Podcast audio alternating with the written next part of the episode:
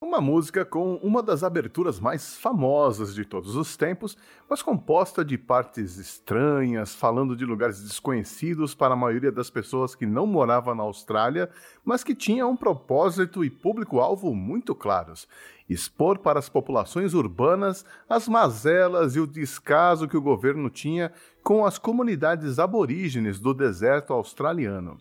Nesta edição do Resumo do Som, eu conto a história de Beds Are Burning, do Midnight Oil.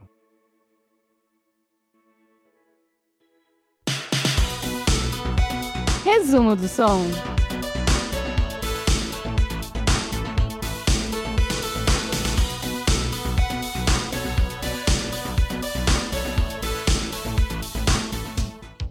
Vinte e seis de outubro de 1985. Essa foi a data escolhida pelo governo australiano para devolver oficialmente a posse das terras ao redor do Monte Uluru para a tribo aborígene dos Anangu, os guardiões originais do terreno. O enorme monolito avermelhado, um dos cartões postais da Austrália, havia sido descoberto pelos brancos descoberto entre aspas, em 1872 e logo se tornou alvo do governo, que pretendia usar a região para a pecuária. O Monte Uluru, que durante muitos anos foi chamado de Ayers Rock pelos colonizadores, é considerado um terreno sagrado por todas as tribos aborígenes que vivem na região há milhares de anos. Nessa época, o Midnight Oil já era uma banda famosa e bem sucedida, com cinco álbuns lançados e uma militância que incluía assuntos relacionados ao meio ambiente, à ameaça nuclear e à ganância das grandes empresas por territórios e riquezas naturais. O vocalista Peter Garrett com sua careca reluzente do alto dos seus 1,93m de altura e voz de médico e monstro, já era facilmente identificável por todos os australianos. Os guitarristas Jim Modini e Martin Rotsey também já eram famosos pelos belos arranjos e melodias. Peter Gifford, apesar de ser um baixista sem muitas firulas, levava de forma competente a banda e dava a ela aquele toque punk raivoso. Mas era Rob Hurst o responsável não só pelas letras e composições, mas também pelo backing vocal, uma marca registrada do Midnight Oil que ficaria ainda melhor com a entrada do baixista Bones Hillman em setembro de 1987. Todos eles também já eram vistos como parceiros das tribos aborígenes e se envolviam cada vez mais na luta dos povos nativos da Austrália para terem suas terras e suas culturas protegidas. Não foi surpresa então quando a banda foi procurada por representantes das tribos que viviam no deserto para escrever uma música comemorativa para o evento. Inicialmente, eles acharam mais adequado que essa oportunidade fosse dada para alguma das bandas aborígenes que existiam na época, como a Warumpi Band ou a Gondwanaland. Mas os representantes tinham um motivo muito simples para terem escolhido o Midnight Oil. Eles queriam que a mensagem e o significado dessa devolução das terras chegassem até o público das grandes cidades, onde o Midnight Oil tinha acesso e influência. Assim sendo, o baterista Rob Hurst e o guitarrista Jim Modini começaram a compor a música em uma parceria que vinha desde os tempos de colégio. E eles não mediram esforços e acabaram escrevendo três músicas para serem escolhidas para o evento. E Beds Are Burning foi a música escolhida, certo? Hum, não, errado.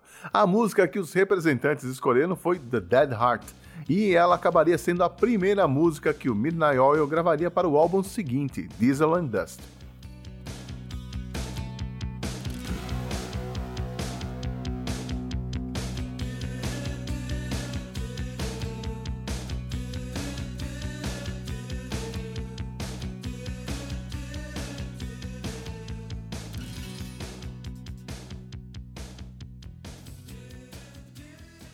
Beds Are Burning era uma das músicas que não foi escolhida, mas essa primeira versão da música tinha uma letra totalmente diferente.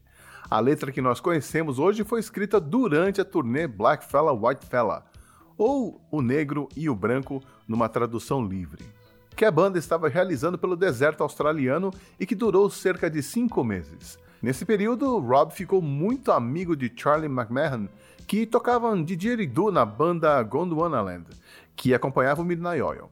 Charlie era guia turístico também e nos intervalos entre shows levava Rob para longos passeios pelo Outback australiano em um verdadeiro curso intensivo sobre a cultura do deserto. O Rob anotava tudo o que podia em sua agenda, já imaginando que muitas daquelas histórias dariam ótimas letras. Eles viram o melhor e o pior daquelas comunidades nos anos 80. O crescente vício entre os jovens de cheirar gasolina que seria o equivalente ao nosso lança-perfume, o aumento dos casos de embriaguez e violência doméstica, as várias carcaças de carros abandonados no deserto, mas também tiveram o prazer de tocar sob as estrelas para pessoas de tribos que habitavam a região há mais de 80 mil anos, confraternizando e se conscientizando sobre os problemas daquela população.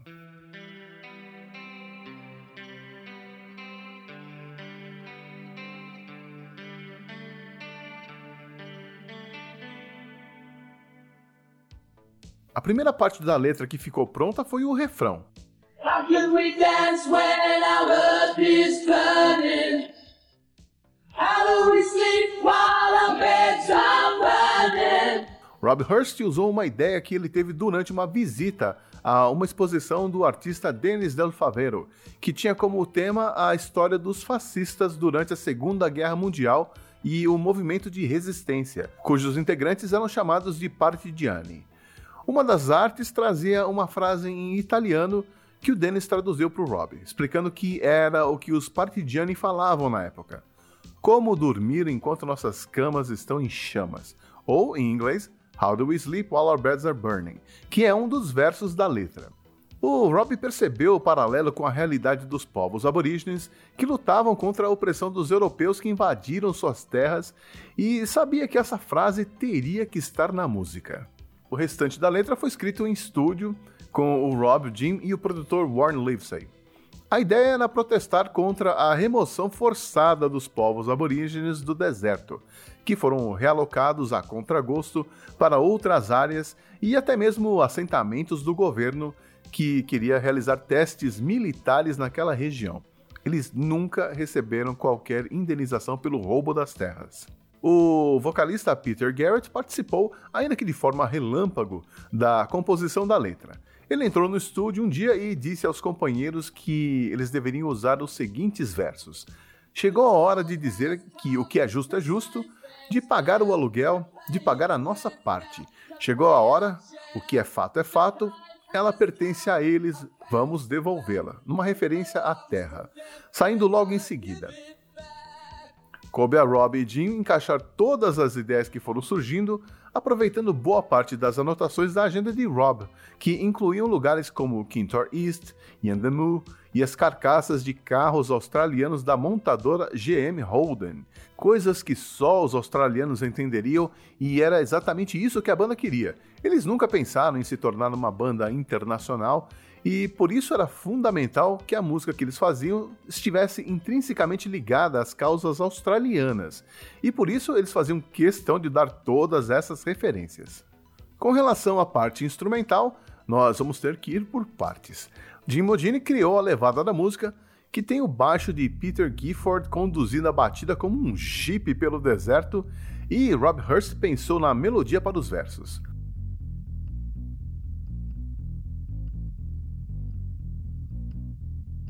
O outro guitarrista do Midnight Oil, o Martin Rotsey, também teve participação importante no arranjo. Jim Odini teve a ideia do marca registrada da música, que segundo ele serviria como um alarme despertando o ouvinte para a mensagem que viria a seguir.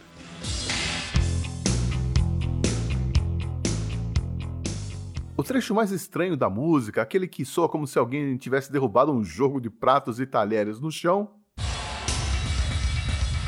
foi uma sugestão do produtor Warren Livesey e foi produzido mixando sons de metais com efeitos. Por falar em metais, vários sons de naipe de metais podem ser ouvidos ao longo da música, cortesia do trombonista Glad Reed e do trompista Jeremy Smith, da banda Hunters and Collectors, que tiveram suas participações dobradas, ou seja, foram gravadas e mixadas duas vezes para deixar o som mais cheio e encorpado.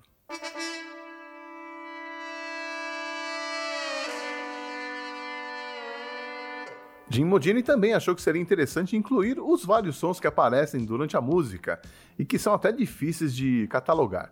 Tem um som que parece um guiso de cascavel, outro que parece um pássaro voando e por aí vai. E por incrível que pareça, eles conseguiram também inserir o som de um cowbell que é tocado praticamente durante toda a música e que incrivelmente não incomoda, nem deixa você querendo jogar o disco na parede. Convenhamos, uma tarefa nada fácil.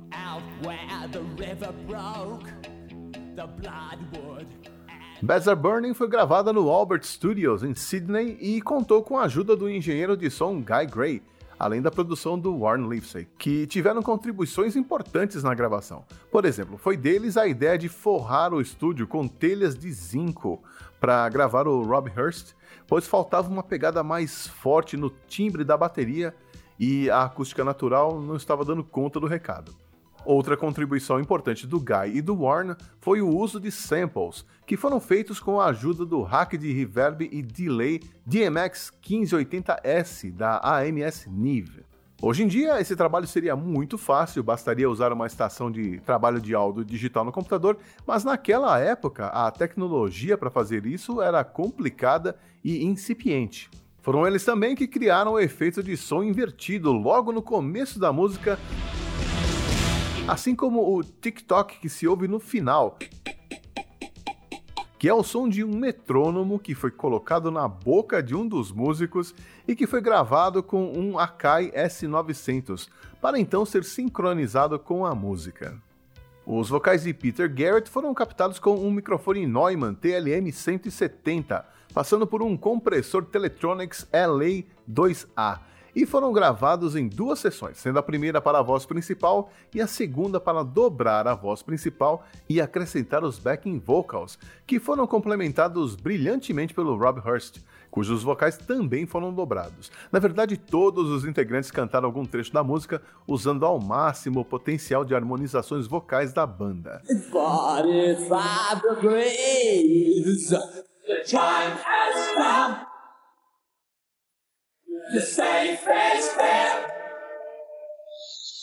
To pay the rent, to pay our share. The time has come. A fact's a fact. It belongs to them. Let's give it back. Jim Modini e Martin Rothsey usaram suas guitarras Olympic White Stratocaster 1963, uma Rickenbacker 1965 e uma Gretsch Rock Jet de 1977, passando por amplificadores Vox e Fender, gravados com microfones Sennheiser 421 um Sennheiser 57 e um Neumann U47.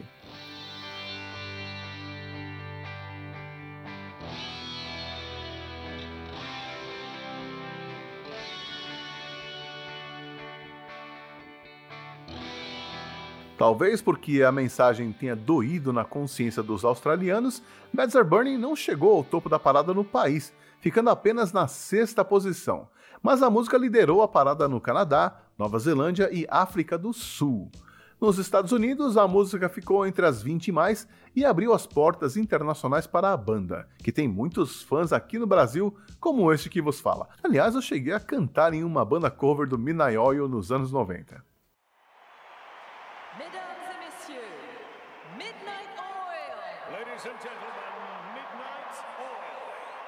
O Midnight Oil tocou Beds Are Burning no encerramento dos Jogos Olímpicos de Sydney em 2000 e, no melhor estilo Midnight Oil de ser, subiram ao palco vestidos de preto com a palavra perdão escrita em branco. Uma provocação ao primeiro-ministro da Austrália, John Howard, que estava no estádio e que se recusava a pedir perdão em nome do governo australiano aos aborígenes pelo tratamento dado a eles nos últimos 200 anos. E não adiantou nada os organizadores pedirem para eles não usarem o palco para manifestações políticas, né? Afinal de contas, música e política não se misturam, como diriam alguns por aí, né? Talvez por conta desse ato de rebeldia, Beds Are Burning ficou em terceiro lugar na eleição que a Associação Australiana de Direitos de Execução realizou um ano depois, em 2001, para eleger as melhores músicas australianas de todos os tempos. Peter Garrett diz que o Midnight Oil nasceu para gravar Beds Are Burning e é incrível que uma música que fale do direito dos aborígenes às terras seja ouvida e apreciada por tantas pessoas ao redor do mundo, como você, que agora vai curtir ela na íntegra com outros ouvidos.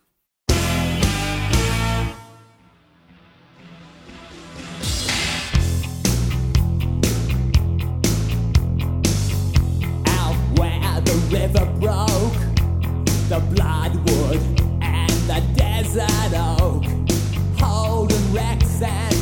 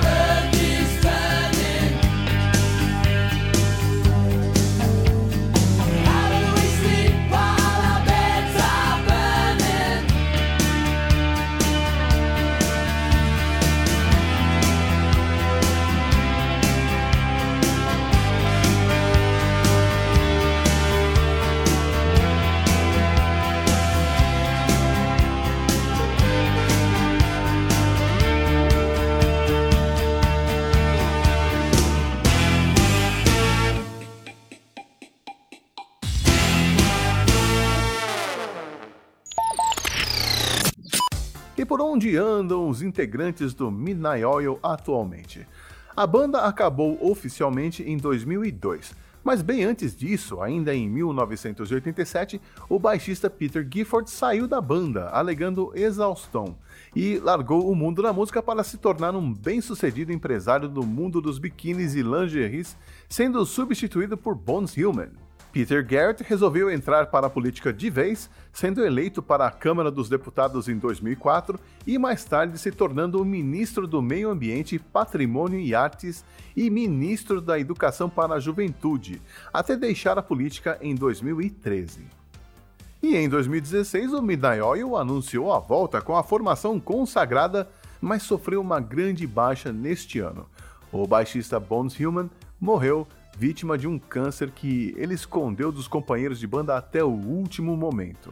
Quanto ao legado de Beds Are Burning, os integrantes do Midnight Oil não acreditam que a música tenha feito muita diferença. A verdade é que todos os problemas que eles sempre mencionaram nas músicas continuam existindo, mesmo com um número cada vez maior de pessoas bem intencionadas e dispostas a mudar esse conflito entre culturas. Algumas tribos puderam voltar para suas áreas de origem, outras continuam deslocadas, e o estrago que o governo causou na cultura desses povos nunca foi ressarcido nem reparado. Mas nem todo mundo pensa assim. Por exemplo, recentemente a Fundação Sydney Peace condecorou o Midnight com uma medalha por seu compromisso de longa data e com resultados duradouros na luta pelos direitos humanos. Eu sou o Xi, obrigado por ouvir e até o mês que vem com outra história de outra banda de um outro tempo. Um abraço e até lá.